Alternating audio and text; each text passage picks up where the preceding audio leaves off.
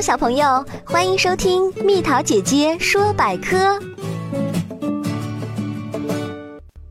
医生为什么又被称为杏林中人呢？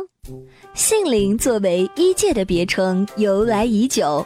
在三国时代，庐山有位名医叫董奉，他医道高明，技术精湛，据传有起死回生之术。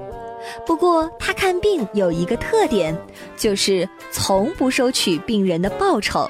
但是他对找他看病的人有个要求。凡是重病被治好了，要在他的园子里栽五棵杏树；轻病被治好的，则栽种一棵。一年年过去了，经他治愈的病人数不胜数，他园子里的杏树也已巨棵成林。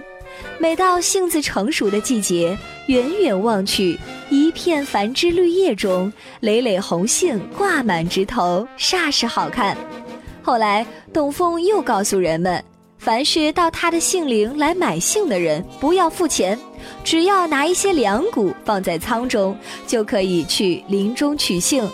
于是，每年董凤用杏换来的粮食堆满了仓库，他又拿这些粮食救济了无数平民。